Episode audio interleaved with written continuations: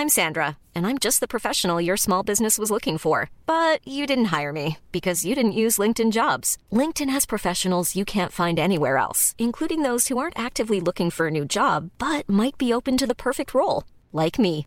In a given month, over 70% of LinkedIn users don't visit other leading job sites. So if you're not looking on LinkedIn, you'll miss out on great candidates like Sandra. Start hiring professionals like a professional. Post your free job on linkedin.com/people today.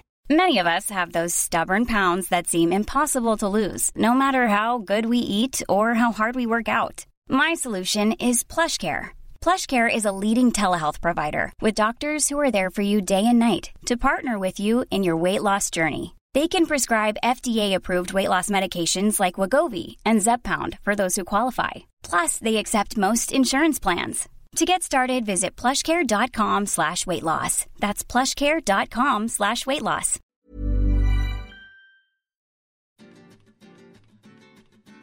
Les quiero dar la bienvenida a este nuevo podcast titinesco. Se llama Historias que molestan. Hola gente, soy Angie. Hola mi gente bella. Acá haciéndome la Katy Fulop. Hola, hola, hola a todos. Bienvenidos otra vez a un nuevo episodio de Historias que molestan. Perdón, la que me voy por las ramas. Bienvenidos a Historias que Molestan. Soy Angie o Titín.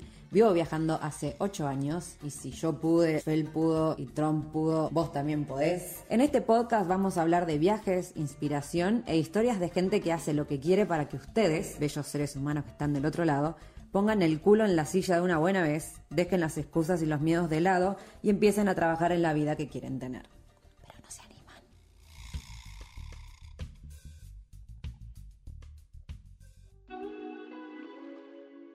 Hola, hola gente, ¿cómo andan? Bienvenidos otra vez a un nuevo episodio de Historias que molestan. Esta vez les estoy grabando desde Francia, he vuelto ya hace casi una semana.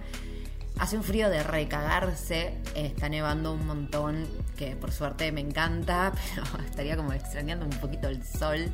Igual el otro día fuimos a, a la montaña acá en nada, 15 minutos en auto y estábamos ahí en el medio del de la montaña así esponjosa de nieve y me tiré en trineo, no lo había hecho nunca en mi vida, la pasé bárbaro, la verdad. Me cagué mucho de risa, la gente me miraba medio mal, tipo, ¿qué le pasa a esta loca que viene gritando si fuera? O sea, claro, esta gente, o sea, es como su vida cotidiana, no sé, me parece, para alguien de planicie como una, me parece súper loco abrir una ventana y que haya una montaña y tipo hacer nada en auto y estás en el medio de una cumbre llena de nieve, la verdad no lo puedo creer, me parece alucinante, pero bueno, Cuestión, en el episodio de hoy le tengo una, les tengo, perdón, una invitada espectacular. Se trata de Laura Lazarino, yo creo que la mayoría de ustedes la conocen porque Lau viaja hace mil años. De hecho, yo creo que es una de las referentes en cuanto a blogs de viajes, por lo menos en Argentina. De hecho, yo cuando empecé a viajar y a escribir y buscaba en Google a ver si había alguien en la misma, las primeras que me aparecieran era siempre Lau y a Nico, que spoiler alert, la tengo también en el podcast para más adelante, pero bueno, esa es otra historia. Eh, con Lau nos conocimos creo que un minuto o dos minutos en un encuentro viajero hace un par de años y después nunca más nos vimos en persona hasta que el año pasado eh, yo iba a ir a Irán y Lau me dijo, ay, ¿qué estás haciendo? ¿Puedo ir? Así con ese tono y yo como, bueno, dale, vení. Así que se me coló en el viaje unos días, estuvo espectacular. La verdad que fue como un, una cita ciegas que salió muy bien porque posta habíamos estado juntas nada, 15 minutos en Argentina hace unos años y después de repente, bueno, vamos juntas a Irán. Eh, pero salió por suerte todo súper bien, la pasamos bárbaro.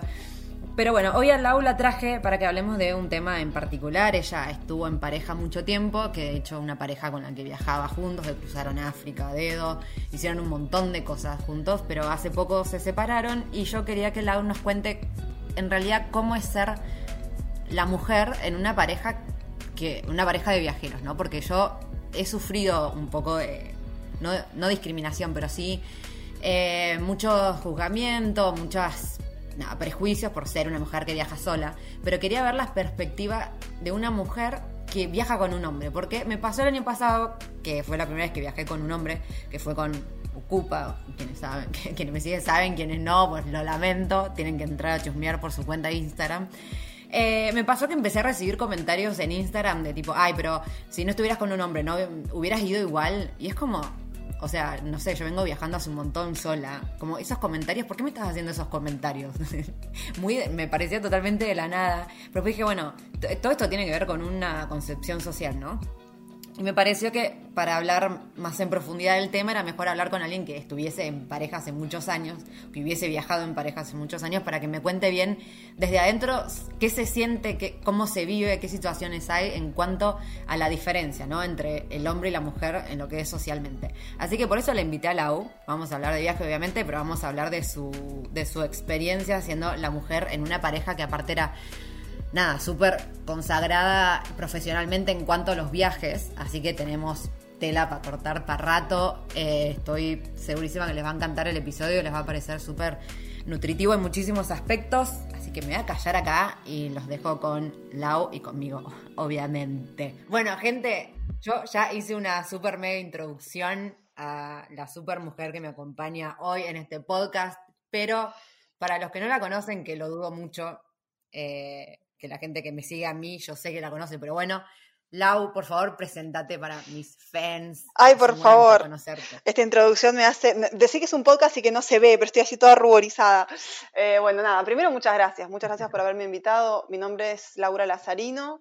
Yo soy viajera, soy escritora. Eh, hace, mm, no sé, unos 12 o 13 años más o menos que estoy dedicada a viajar eh, de manera full time, que dejé mi trabajo, yo antes trabajaba en una agencia de viajes en Buenos Aires y demás, hace dos o trece años que, eh, que di el salto y, bueno, empecé con el blog y empecé a viajar y ahora me dedico a eso. Ya llevo recorridos unos cuantos países, eh, he viajado muchísimo sola, en pareja, a dedo, en colectivo, bueno, siempre, siempre buscando un modo diferente de aprovechar los viajes. Bueno, perdón, me quedé pensando porque el otro día estábamos hablando, ahora que te estabas presentando, pero me re quedó grabado. El otro día estábamos hablando con Lau de una, de una oferta laboral que vimos para una página de África de turismo.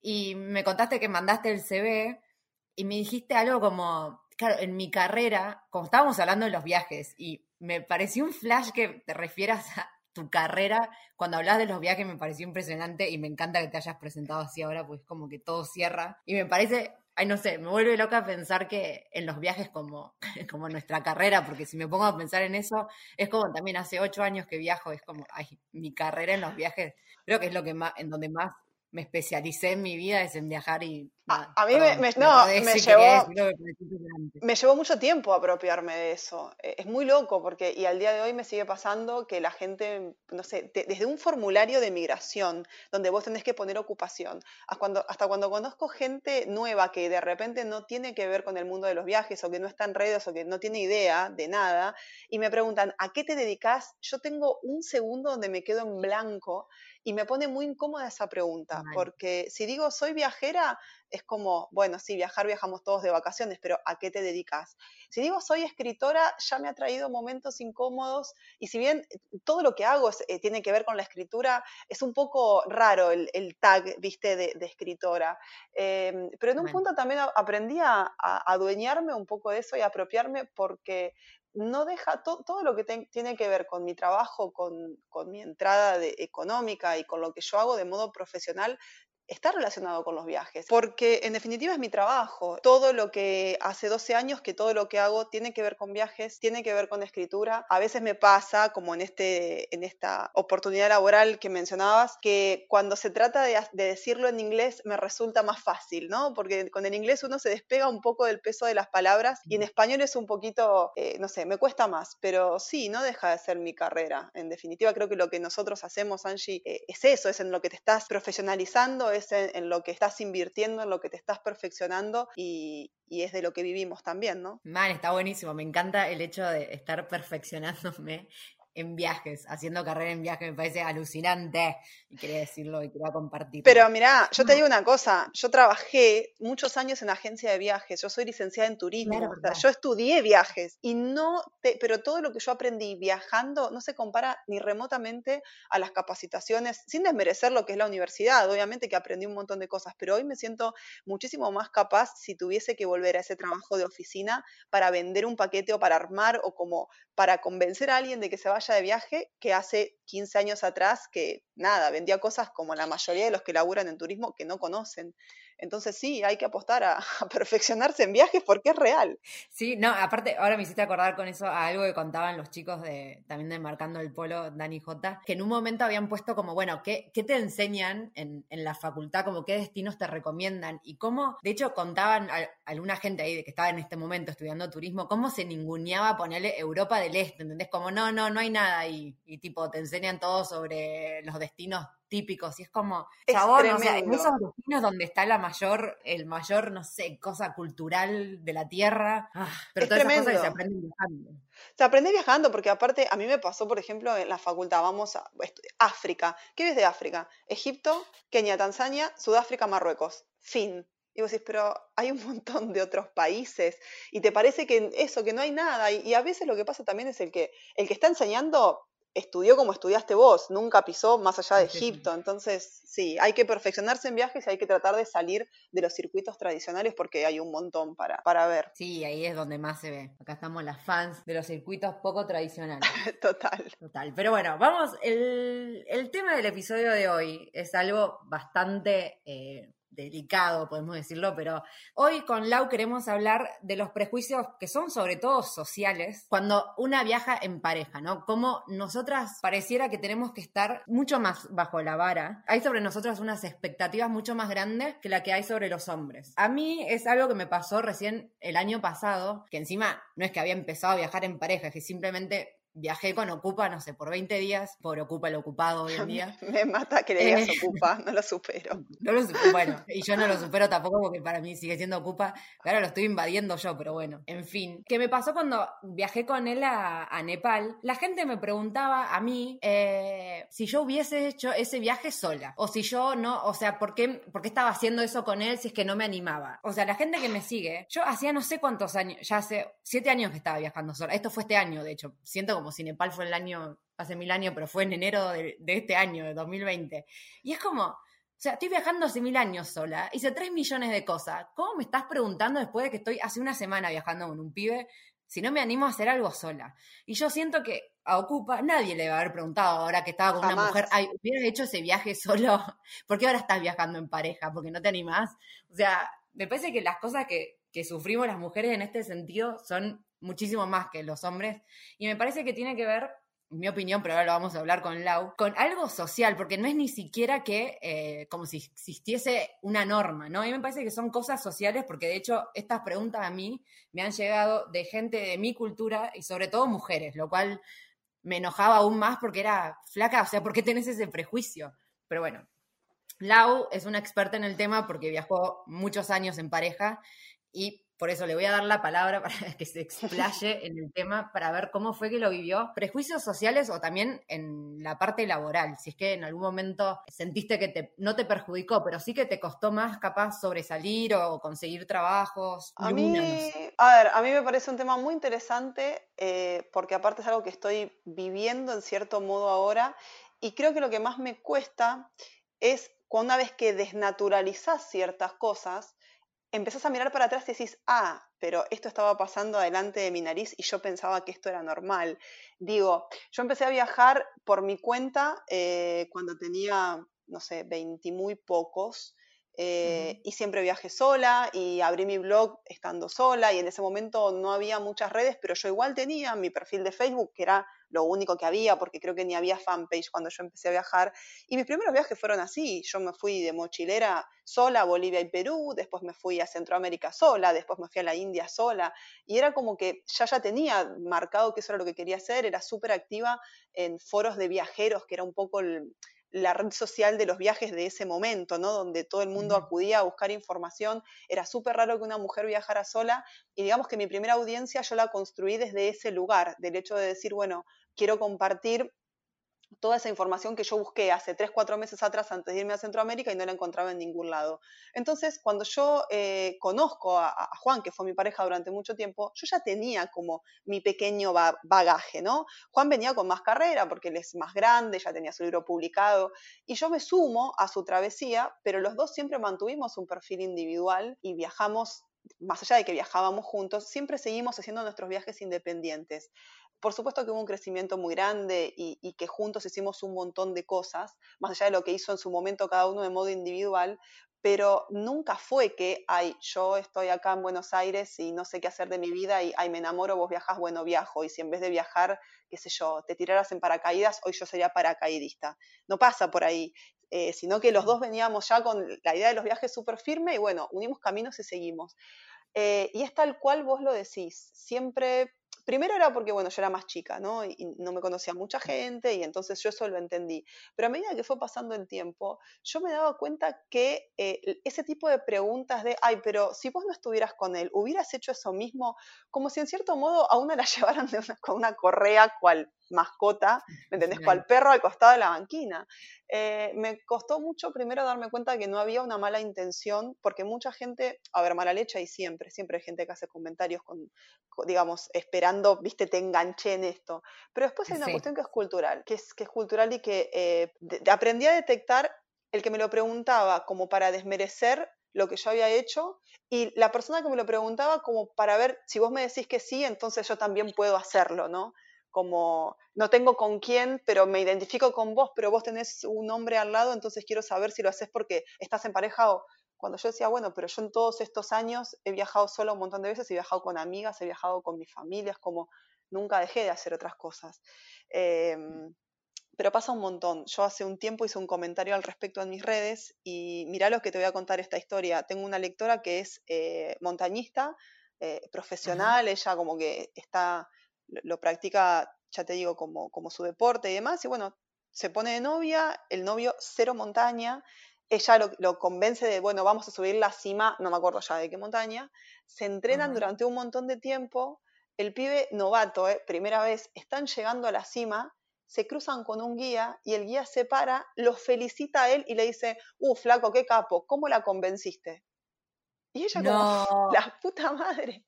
O sea, al tipo ni se le pasó por la cabeza la historia real, que era, mi seminario se cagaba de risa, le dijo, no, yo acá es la primera vez que subo, la que la tiene clara es ella.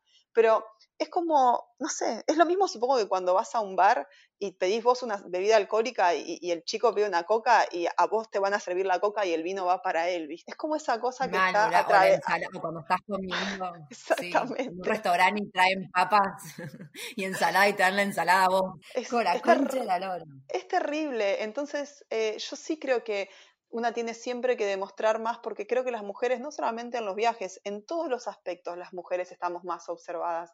Si vos de repente llegaste a un buen puesto de trabajo y en los viajes pasa igual, de repente tenés un sponsor, no sé, cae Pedro Lufthansa y te dice, ¿sabes qué, Angie? Me encanta lo que haces, te voy a pagar eh, pasajes gratis para todo el año, no va a faltar el que pregunte, ¿a quién te cogiste? Porque es así.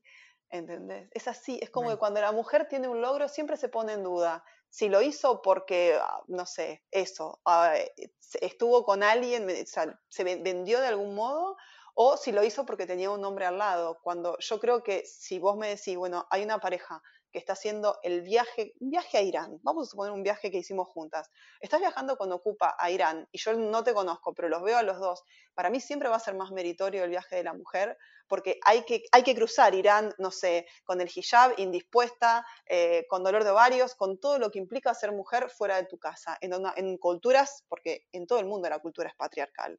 Es una cuestión universal. No vamos a, salvo, no sé, debe haber seguramente contadas tribus remotas donde son matriarcales, el resto, en todo el mundo está esta constante de que es la mujer, ¿no? La que está por debajo de a nivel social, económico, cultural. Eh, entonces a mí me parece mucho más admirable una mujer que está viajando, así esté viajando con su pareja o no, así él sea un apoyo emocional. Eh, no, nadie viaja un año y medio agarrada de las mechas. Si estás haciéndolo, lo estás haciendo vos también. Sin embargo, el mérito siempre va para el hombre y la mujer es la que acompaña. Eso sigue, sigue estando. Eh, me hiciste acordar ahora también que me crucé un, así como todo un quilombo que se había armado en las redes de una piba que viajaba sola y había hecho como un compilado de todos los comentarios de mierda que ella decía, jamás se lo he visto en, un, en la red a un hombre que viaja solo. Es como que la flaca viajaba, eh, la flaca era yankee, me parece. Bueno, viajaba sola hace un montón, pero obviamente cuando uno viaja sola, o sea, vos viajás sola, llegás sola a un país, pero capaz en el hostel conoces a alguien, unís fuerza y capaz haces algunos viajes en conjunto. O sea, algo que pasa naturalmente. Bueno, a la flaca le habían comentado cosas como, ¿por qué decís que viajas sola si en realidad nunca estás sola? O sea, no te hagas la, que, la mujer que viaja sola si siempre estás con alguien. Y era como, ¿en qué momento vos viste ese tipo de comentario en un perfil de un hombre que viaja solo que hace exactamente lo mismo? O sea, si un tipo se encuentra alguien en el hostel y querés abaratar un tour o no sé, lo que sea, y vas con alguien, ¿quién lo cuestiona? ¿Entendés? Para la mujer, ay, no digas que estás sola si después vas y viajas con alguien. Jamás. Hay una cuestión heroica eh, de cualquier hombre, hace cualquier gansada o no, cualquier tipo de viaje lo hace un hombre y el modo en que lo cuenta es siempre el viaje del héroe, ¿no? Es como hice tal cosa y, nadie cuestiona qué pasó en el medio, si en el medio, no sé, tuvo una minita en cada puerto, está todo bien, si se fue de viaje en grupo, pero lo está contando en singular porque lo hizo solo, está todo bien. Se, se respeta desde el vamos el hecho, cuando obviamente que hay peligros, porque si, a ver, un tipo solo que se va a hacer un viaje a pie a Somalia, yo qué sé, está expuesto, no es que por ser hombre no tenés ningún tipo de riesgo, pero siendo mujer el riesgo siempre es mucho mayor, siempre es mucho mayor, porque el primer miedo que puede tener un hombre en cualquier circunstancia es, bueno, que me roben, que me peguen, que me maten. Una, mujer está siempre pensando que me violen. Es, así, es como, y, de ahí arranca, lo, que si te roban te, te das por satisfecha porque sí, bueno, la saqué barata. Entonces, eh, pero la mujer siempre se la cuestiona mucho más. Y fíjate, por ejemplo, lo que pasa, hay dos mujeres que están viajando juntas y para un montón de gente, vos y yo no fuimos solas a Irán. Están solas. Mm.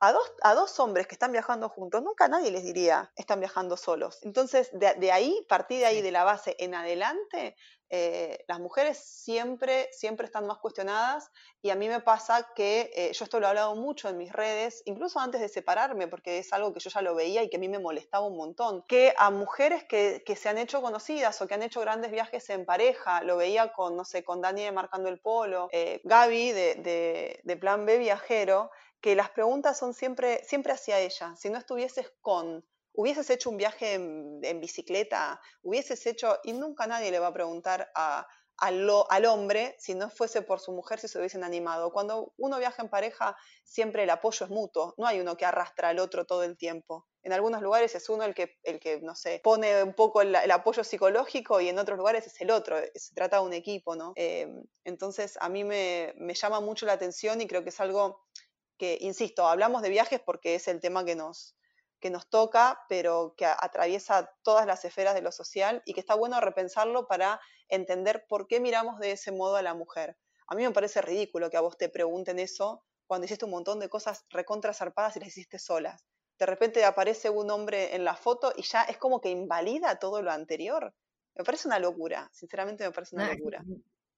Es impresionante, porque es como que, aparte, eso, todas las mujeres, o sea, sin desmerecer a los hombres que viajan solos, por supuesto, o sea, esto no es para desmerecer a nadie, pero es verdad que siendo mujer viajando sola tenemos que lidiar con tres millones de cosas más que son insoportables, porque ahora que estamos diciendo esto, me acordé también cuando fuimos a, cuando estaba en Kurdistán con, con Ocupa, eh, fuimos a la casa de unos que nos alojaron y nos conocieron en la calle, que yo, nos invitaron a la casa, fuimos y cuando estábamos yendo en el auto, o sea, con Ocupa ahí todavía éramos amigues, yo digo, boludo, por favor digamos que somos pareja, digo, porque si no me van a volver loca. Y el chabón, como que no, pero ¿por qué? Que, yo no sé mentir, que no sé qué, como que se asustó. Le digo, no, boludo, por favor, en serio, te, juro, por favor, digamos que somos pareja. No, no, que después me voy a pisar y que a ver si nos echan de la casa. Bueno, cuestión, no se animó a decir que éramos pareja. Llegamos a la casa y obviamente lo primero que nos preguntan es, bueno, la edad, qué sé yo, y me, era una familia, no sé, 20 personas. Y todos me miran a mí y empiezan las preguntas, pero ¿y él quién es? ¿Tu novio? No, no, somos amigos. Ah, pero ¿y, entonces tu novio dónde está? Es tu honor el que se pone, es tu honor el que se pone en juego. Nadie le pregunta a él. Es tu honor. ni, una, pregunta, boludo. Pero a mí me pasaba eso muchas veces acá, y yo he escrito al, al respecto, em, ir a hacer una gira de presentación del libro, cuando el libro estaba recién sacado del horno y vos, bueno, íbamos a un lugar y mostrábamos fotos y hablábamos de Latinoamérica, terminaba la presentación, bueno, ronda de preguntas y a la tercera o cuarta pregunta era hacia mí y es, ¿y no piensan tener hijos? Como si fuera mi responsabilidad, cuando en realidad vos vas a una presentación de libro de un, de un hombre, de la edad que sea, a nadie se le ocurre preguntarle, che, ¿no querés formar una familia? Y es también injusto hacia el otro lado. Yo tengo un montón de amigos hombres que tienen más ganas de ser padre que las ganas que tienen otras amigas mujeres de tener un bebé. O sea, es como si la cuestión de los hijos fuera una cuestión recluida a la mujer.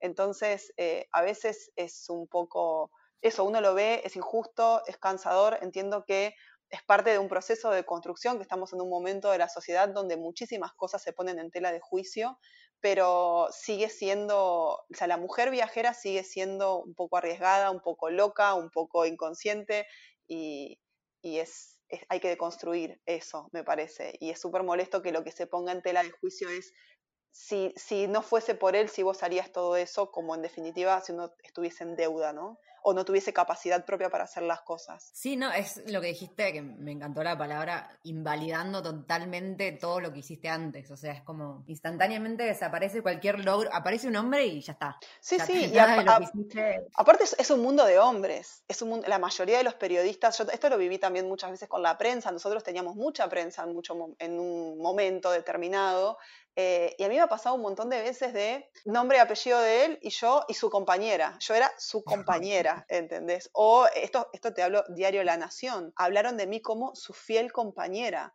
como si yo fuese un perro. Yo leí eso y era, pero yo no, no, fui a sacarme la foto de la pirámide y me volví a mi casa. Yo viajé 18 meses en África. Hice dedo 18 meses yo también me trepé al camión, yo también dormí en carpa, yo también la pasé mal, a mí también me, o sea, no también, a mí me apedrearon en Somalilandia por ser mujer, fue mi honor el que se puso en duda porque yo, no sé, se me escapó un mechón de pelo por abajo del hijab. Sin embargo, es yo fui la fiel compañera. Eh, y es tremendo. Y yo hablaba de esto una vez en un vivo y yo encontré mucha reticencia, y esto es lo que me, llamó la atención, de mujeres, de parte de mujeres. Entonces, eh, esta cosa de, bueno, pero vos no podés generalizar porque eso te pasó a vos nada más. Bueno, mira, no, yo lo hablo con otras mujeres y que viajan en pareja eh, y es es una constante. Y hablo con mujeres que no viajan y en el trabajo diario también es una constante. Entonces una vez una chica me dijo, mira, yo soy, no me acuerdo, de Chascomús, ponele. Y me empieza a contar todas las cosas que había hecho, eran realmente muy meritorias, había viajado sola un montón, como si te dijeran, no sé, de acá hasta México, a dedo, o sea, súper. Y me dice, y yo nunca sentí eso que vos estás diciendo. Yo, no sé, a mí me sponsoreó un hostel y no sé qué y no sé cuánto.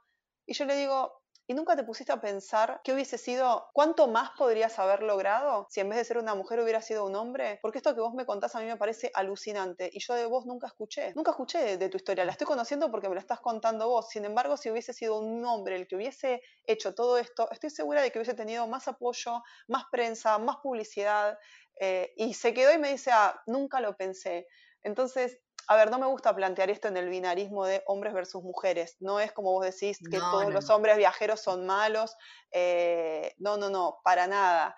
Eh, pero me parece que es una cuestión que trasciende más a lo individual y que va a lo social y que hace que una se repiense todo el tiempo. Y yo, vos me preguntabas en lo laboral, yo tenía una muy buena relación con Juan cuando estábamos viajando juntos y demás, pero muchas veces me pasaba que, eh, y esto creo que yo te lo comenté alguna vez, nosotros teníamos trabajo juntos y yo me daba cuenta que si yo quería presentar una idea, tenía que presentarla a través de él para que la idea pasara porque en una reunión de trabajo yo decía, ay, podríamos hacer tal cosa, y ah, bueno, sí, no sé qué, bla, bla, bla, y a los 10 minutos Juan decía, podríamos hacer tal cosa, ah, Juanito, qué buena idea. Yo, la puta madre, la acabo de decir hace 10 minutos. Entonces a lo último ya era como, lo arreglábamos en casa de antemano. Che, mirá, queremos, queremos lograr esto, o, o hay que negociar, bueno, queremos que nos paguen tanto, habla vos, porque y en un punto te, terminás cediendo ante ese juego porque no puedes cambiar el mundo, pero me parece importante por lo menos entenderlo y darse cuenta como para plantear, plantear esa injusticia y decir, bueno, yo no quiero ser más parte de esto, ¿no? Eh, tratar de cambiarlo desde el lugar que uno pueda. Sí, totalmente, porque aparte es eso, es totalmente social.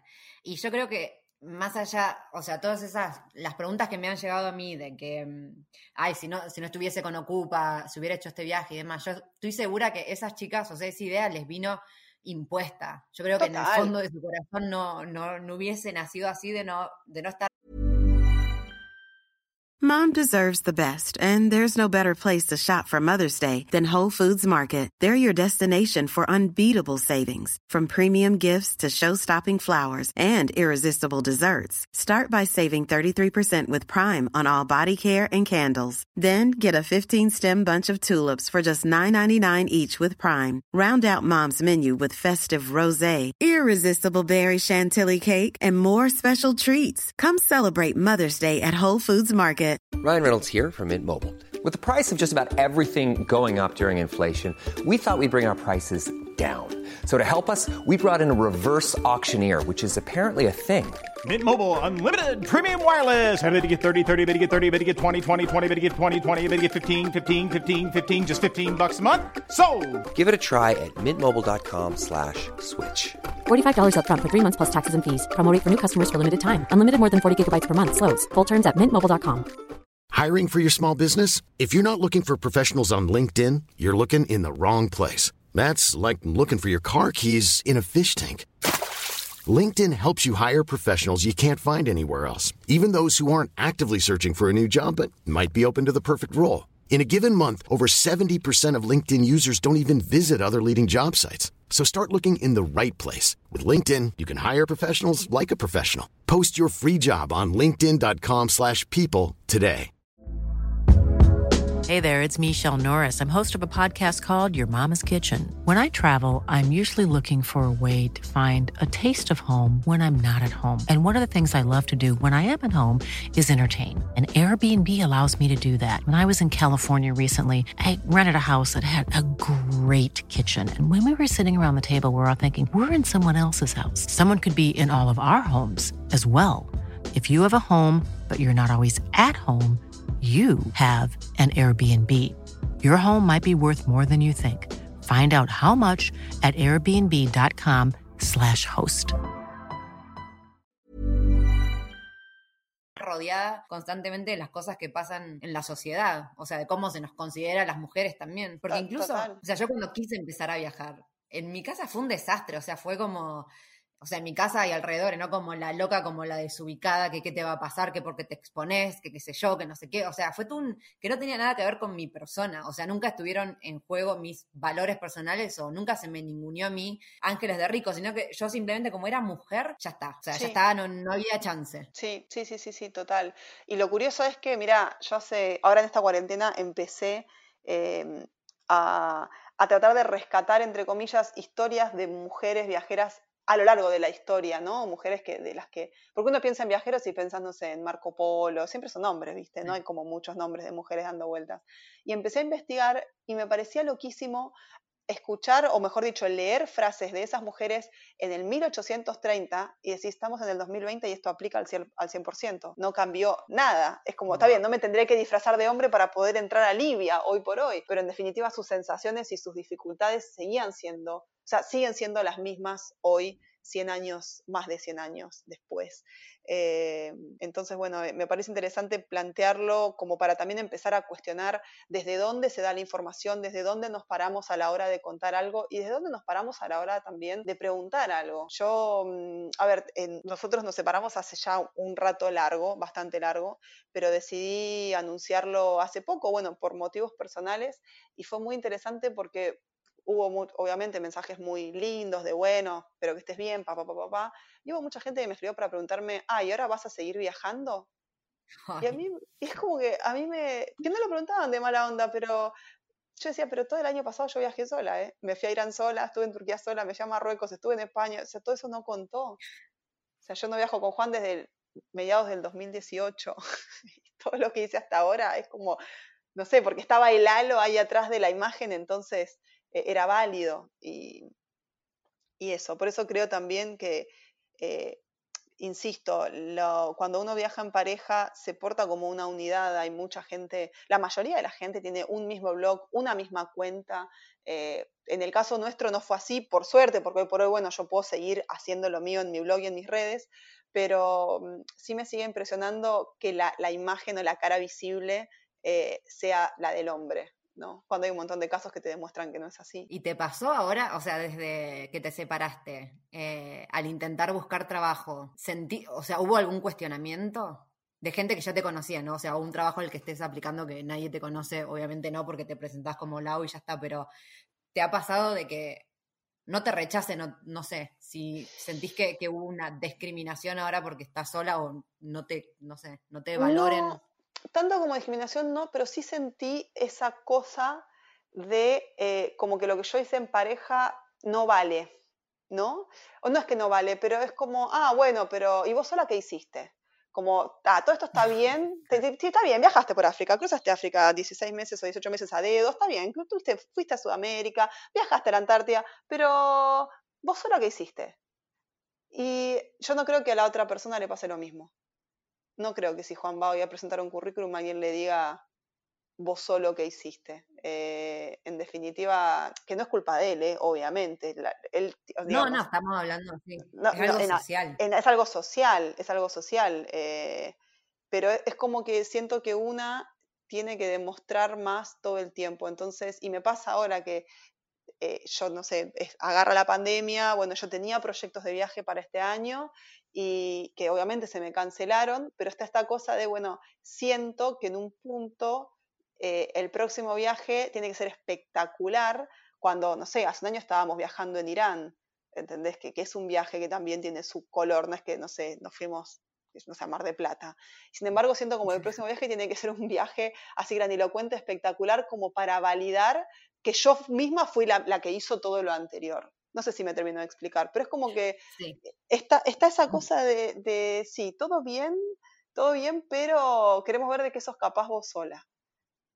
Pero incluso, fíjate que es algo que también te estás como una autoimposición que te estás poniendo. Te afecta al sentido de que incluso hasta, no creo que dudes de tus propias capacidades, pero estás ahí como con la necesidad de, no necesidad, como si tuvieses la obligación de demostrarlo, básicamente. Es que yo creo que por más que una se tome la conciencia de un montón de cosas, estás totalmente atravesada por el patriarcado, por la sociedad en la que vivís, una misma está atravesada. El, proceso de construcción es un proceso súper, súper arduo eh, y, donde empezás a señalar con el dedo o apuntarte a vos misma es nefasto porque no terminás nunca más. Creo que hay que abrazar un poco esas contradicciones y decir, bueno, yo sé que esto está mal, pero también me, pasa o me pesa, ¿no?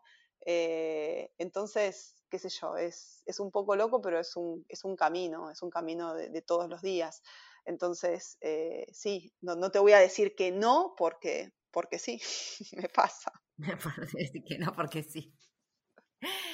No, sí, o sea, te entiendo y me quedé recontra pensando que, claro, o sea, ahora que te separaste y demás, yo no creo que a él nadie lo ponga en tela de juicio de todos sus logros, o sea, pero ni en pedo en pedo. Y sé que, que, totalmente te debe pasar a vos y me parece una locura. De verdad que me parece una locura. Sí, es como también, hay una, hay una cosa muy delgada y muy dual que yo la entiendo.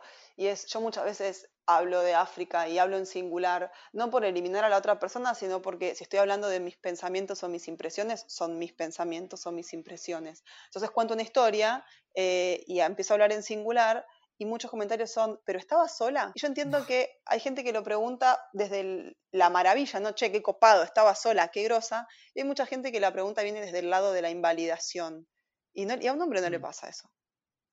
A un hombre no le pasa eso. Entonces, bueno, obviamente aprendo a convivir con eso. Yo estoy muy agradecida de todo lo que viví. Reconozco que hay cosas que si no hubiese estado, no en parejas, no hubiese estado con él porque eran locuras de él, yo capaz no hubiera hecho. Hubiese hecho otras cosas.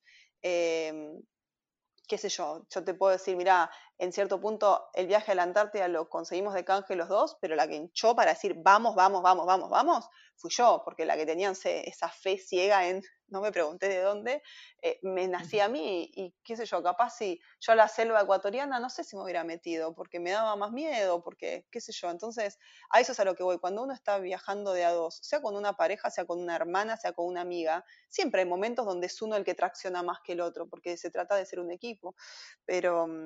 Pero sí, me resulta muy curioso, muy curioso sobre todo, yo tengo 35 años, viajo sola desde los 20, a, los 19 si se quiere, empecé como ahí a, a rumbear y, tener como que validar todo de cero a los 35 es como, no, yo sé quién soy, yo tengo una carrera hecha, o sea, tengo un blog donde conté, un montón de cosas y, sin embargo el hecho de ahora volver a, a, retomar un camino en solitario hacen que como que tus hazañas, entre comillas, pesen menos y eso, eso es es un poco injusto y, es para pensar. Sí, aparte, no, o sea, desde mi punto de vista que, bueno, viajé en pareja recién eh, el año pasado un poco y este año, o sea, donde yo encontré, y estaba en Kurdistán, o sea, no es que estaba en Mar del Plata, que bueno, estaba como en un lugar que vos decís, bueno, capaz sola no me hubiese animado, o sea, igual estaba sola antes de encontrarme con Ocupa. Em, pero lo que yo sentí como el alivio fue, de hecho, de estar con alguien. O sea, hubiera sido una mujer, para mí me hubiera sido lo mismo, porque donde yo encontré el alivio, entre comillas, fue que finalmente no era la única a cargo de tener que buscar el alojamiento, eh, buscar cómo me iba a transportar, comer, cocinar, o sea, todas estas cosas. Era, ay, por fin, por, por, primera vez en mis años de viaje tengo a alguien con que dividir la tarea. Y ese fue el alivio que yo sentí, fue lo único que sentí, no porque fuese hombre o mujer, o, sea, hubiera sido una amiga.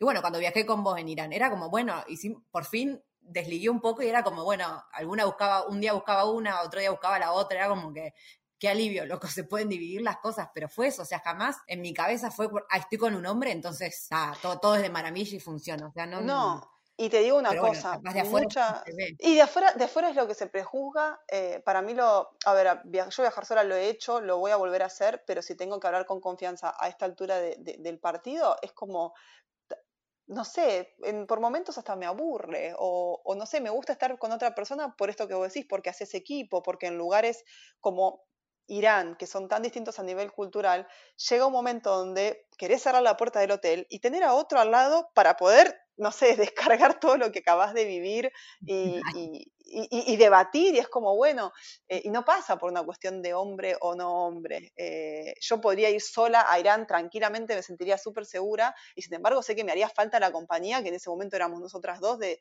cuántas veces cerrás la puerta y decís, a lo que acaba de pasar. Eh, y no tiene nada que ver con una cuestión de género.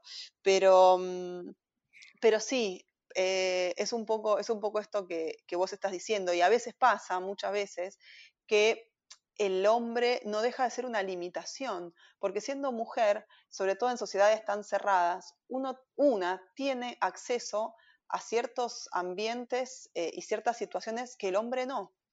Eh, me ha pasado en Sudán, por ejemplo, de llegar a una fiesta y los hombres se lo llevaron a, Juan y estuvieron hablándose de política y de pesca, y a mí me, las mujeres me llevaron para otra parte de la casa y terminamos hablando, no sé, de sexo, de hijos, de dietas, cosas que vos decís, ay, no puedo creer estar con estas mujeres en Sudán y que estemos hablando de estos temas que son tan comunes que podrían ser mis amigas tranquilamente y me voló la cabeza.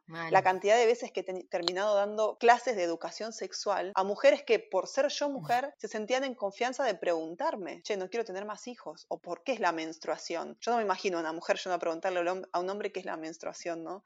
Entonces me parece que si hoy hablamos de explorar y de descubrir, creo que hay un montón de, esferas sociales, culturales, que, no, no, han sido contadas, que, a las que les falta voz y eso pasa por una cuestión de, género, sí, son las mujeres. Hay, la historia de las mujeres es la que queremos escuchar. Y en ese sentido es mucho más accesible para una viajera que para un viajero. Y esa para mí es la riqueza de, estos tiempos, ¿no? Totalmente, porque es como que el prejuicio está en... Yo creo que está más capaz en nuestra sociedad por lo que se ve de afuera y por esto de que el hombre lo puede todo y demás. Pero claro, en el momento de los viajes, como las cosas a las que accedemos nosotras las mujeres es impresionante. Eh, ahora que contaste esto me hice acordar que cuando estaba en Irán también pasó, estábamos... Eh, ahí en Kurdistán y mm, fuimos con una familia que eran, o sea, eran todos bastante chicos y a Ocupa se los llevaron los pibes y se le pusieron a ver, eh, porque tenían la tele con un cable que veían canales de Estados Unidos y era como, wow, miren lo que hacemos, y lo pusieron a ver videos de reggaetón. Y a mí me llevaron, me llevó la piba y me empezó a contar de que sí, que le había venido, no sabía qué hacer y después cayó otra empezaron a contarme todas las primeras veces, sé yo, fue todo como una, yo salí con la cabeza explotada y tipo, Ocupa se quería matar porque encima ni le gustaba el reggaetón, o sea, la, pasó como el orto, pero claro, si yo al final la que se llevó las mejores historias y todo fui yo.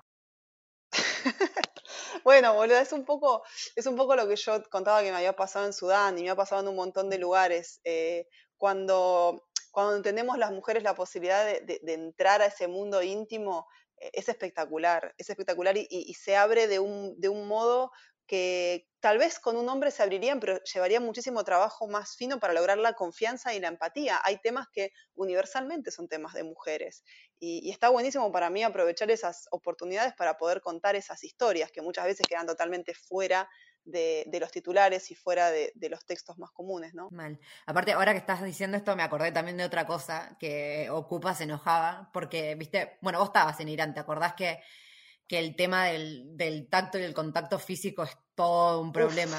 sí. Y claro, los hombres, o sea, ni siquiera te, quieren dar la mano, no te quieren tocar, pero con las mujeres era como un abrazo Los mejores abrazos del mundo. Los mejores abrazos del mundo. Y claro, Ocupa, había veces que simplemente, claro, o sea, con las mujeres obviamente no las podían ni tocar, pero ni acercarse, porque menos que menos un extranjero acercándosele a una musulmana. Olvídate. Y, y, había tipos que capaz le daban la mano, pero un centímetro, y el chabón la pasaba como el orto porque decía, loco, o sea, quiero abrazar a alguien, no sé, extraño la, la conexión, y yo estaba así como abrazándome con todo el mundo re feliz. sí, eso también es una cosa que nosotros las mujeres... Sí, para mí deberíamos empezar a... Yo, bueno, creo que cada una de su lugar trata de hacerlo, vos con tu podcast, yo desde mis textos, mis stories, todas las mujeres viajeras me parece que estamos en este momento como tratando de sacar a flote o, a la luz ese lado de viajar siendo mujer viajera, siendo, ya sea siendo mujer o siendo una mujer que viaja sola, que, es súper valioso, es muy interesante y que para mí sopesa mucho más que los peligros, los riesgos o, toda la parte negativa del asunto, si se quiere. Eh, me parece muy, muy interesante compartir esto como para decir, bueno, no es que solamente por ser mujeres estamos expuestas a lo negativo o tenemos que hacer el doble sacrificio, también se nos abre un montón de puertas que son puertas pero derecho a la intimidad y a la cultura, sobre todo cuando uno viaja queriendo contar historias, eh, que las tenemos, es el beneficio de ser mujer y eso está buenísimo también compartirlo. Sí, aparte eh, las charlas, o sea, las mujeres cuando están en, capaz en culturas que son un poco más, incluso aún más opresivas, eh, cuando te ven a vos que, sos mujer, que venís de otro lado, es como que encuentran la confidente y te cuentan absolutamente todo, cosas que, no sé, los miedos más profundos que capaz no le contarías a nadie, pero se te tiran encima y te largan todo como si no hubiese un mañana y eso es como, después salís de ahí llorando. sí, después te regalo. La, la parte emocional te la regalo, pero sí. Claro, después tenés que lidiar con eso, qué mierda hacer. Pero bueno, nada, me parece que es lo que decís, recontravalorable y empezar a también a, enseñar a la gente que ser mujer y viajar es no tiene nada que ver con ser una loca de mierda, sino tiene que ver con, con la misma. Hoy, bueno, hoy que justo también estaba con mi amiga coreana, de decir, tenemos el mismo derecho, o sea, déjennos hacer lo mismo sin cuestionarnos, ¿entendés? Total. ¿Por qué esa necesidad de cuestionarnos? Porque encima nos haces que no lo vamos a dejar de hacer, porque lo queremos hacer igual, pero nos estás complicando el camino, ¿entendés? Como que correte, correte de ahí.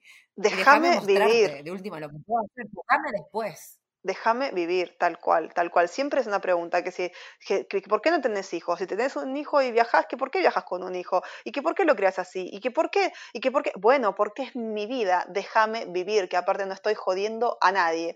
Pero sí es agotador, por momentos es agotador. Es eso, se me termina carcomiendo el cerebro de que, ay, todo, todo está bajo una lupa, cualquier cosa que hacemos pero bueno, eso ya da para... Da para mucho más, sí.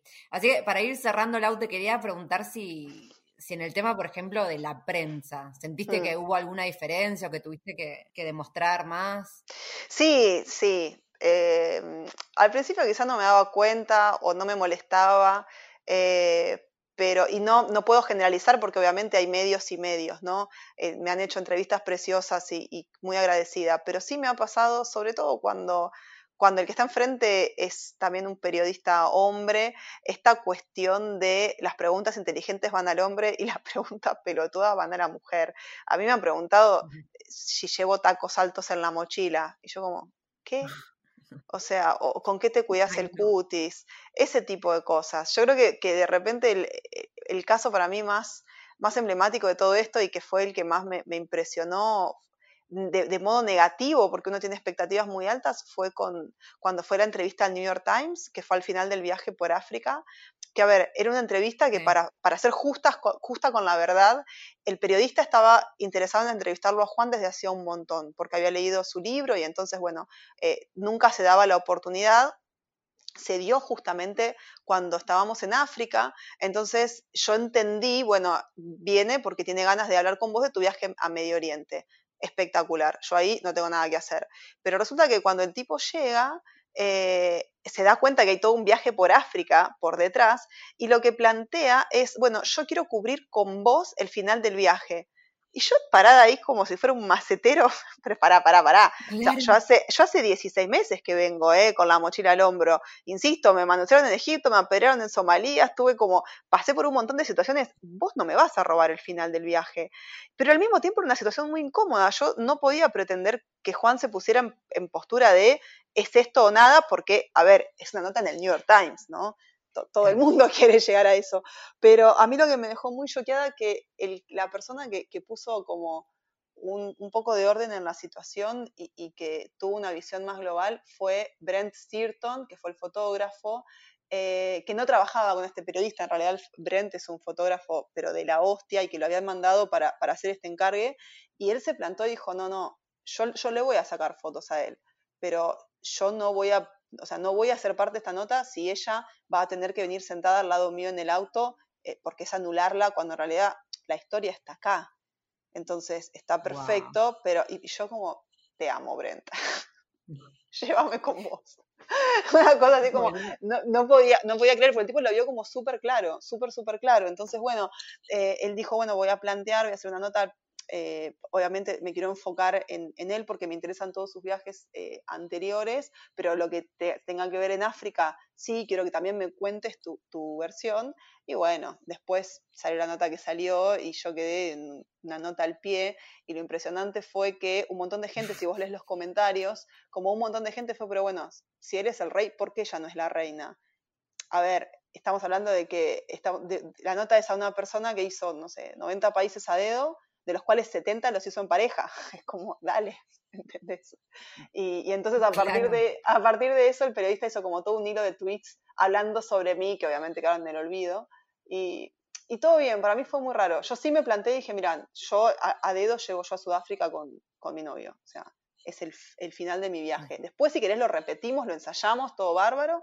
Y bueno, fue una, creo que fue la situación más más tensa respecto de todo eso y que a mí me jodió mucho porque si ese es un medio como el New York Times, está perfecto si quieres hacer la nota sobre una persona individual. Si hubiese sido al revés, eh, yo también lo entendería, pero no me podés borrar de la foto. Yo no me acabo de sumar a esto. Yo, y, no soy tipo, bueno, la minita que se levantó en el hostel. Hace 10 años que estamos viajando juntos. Eh, y entonces cuando, bueno, él intentó ahí, ya te digo, incluirme, las preguntas que me hacía eran como, ay, en serio. en serio, tenés una mina.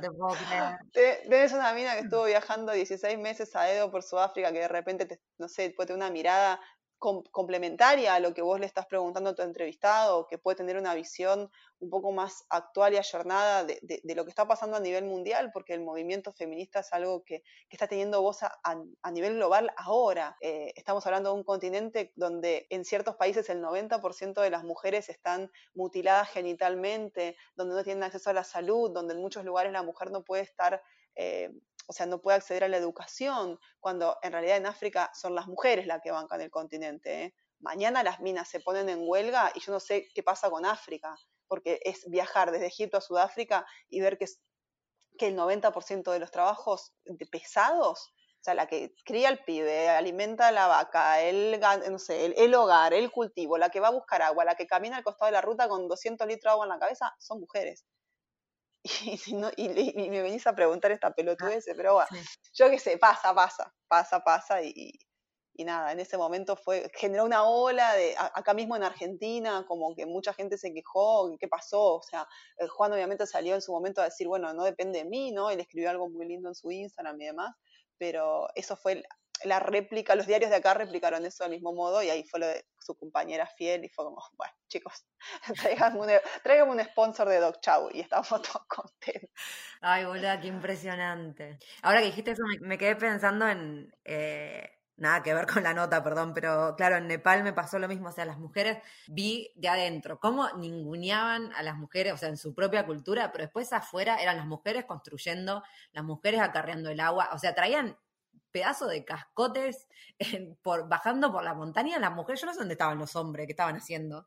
Em, pero es impresionante cómo sí, como todos los trabajos de fuerza, pesados, todo. Es terrible. Es terrible, eso es terrible. Y a mí lo que me pasaba por otro lado en esta situación puntual es que vos decís, es como que siempre es una misma hasta la que se termina poniendo en duda, que no se planta, porque esto obviamente generó un momento ahí de tensión.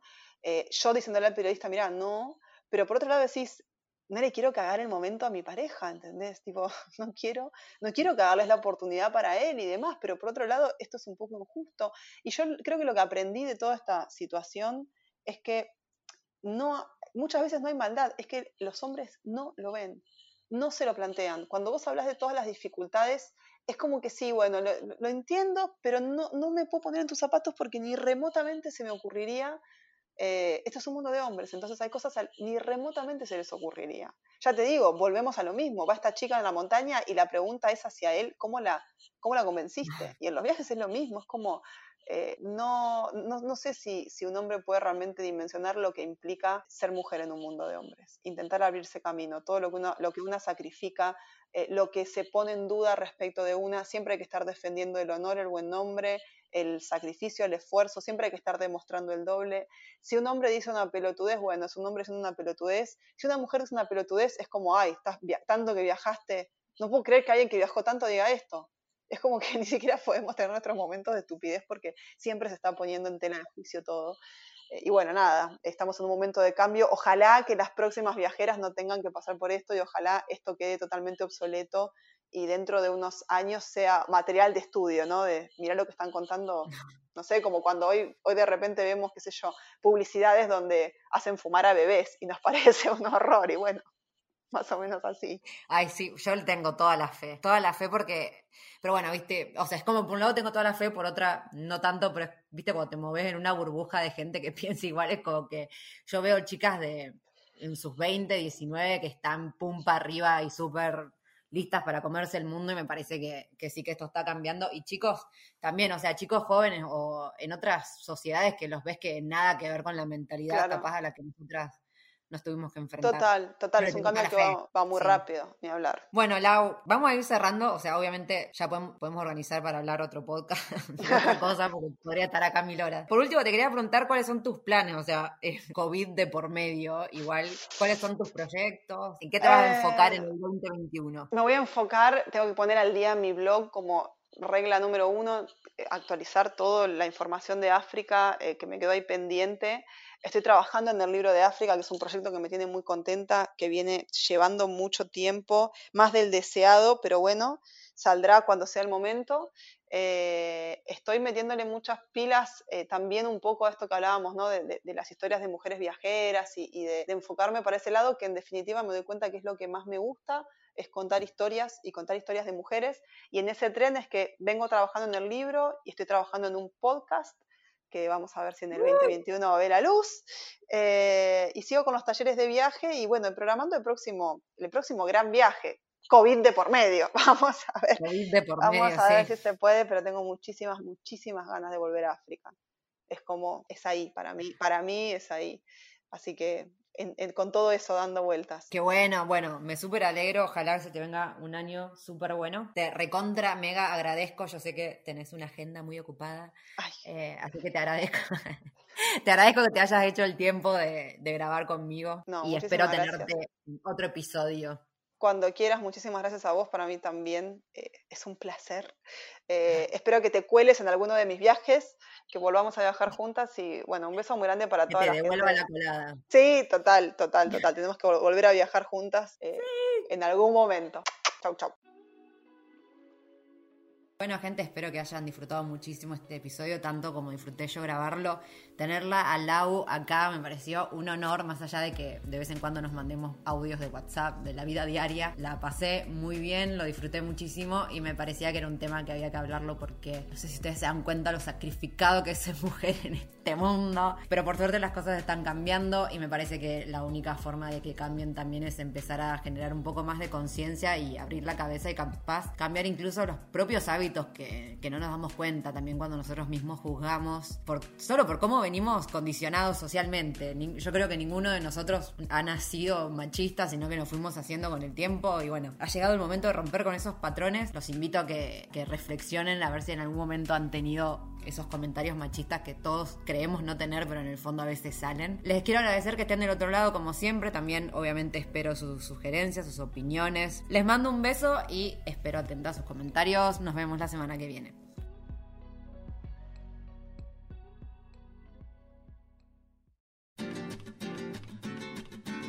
Y acaban de escuchar otro episodio de Historias que Molestan. Mil gracias por estar del otro lado. Cualquier comentario, duda o sugerencia me encuentran en Instagram en arroba titinroundtheworld o por mail en titinroundtheworld.gmail.com. Si les pinta invitarme una birrita o un café porque les copa lo que hago, tienen todos los links en la descripción de este episodio. Les mando un abrazote gigante y nos vemos la próxima semana.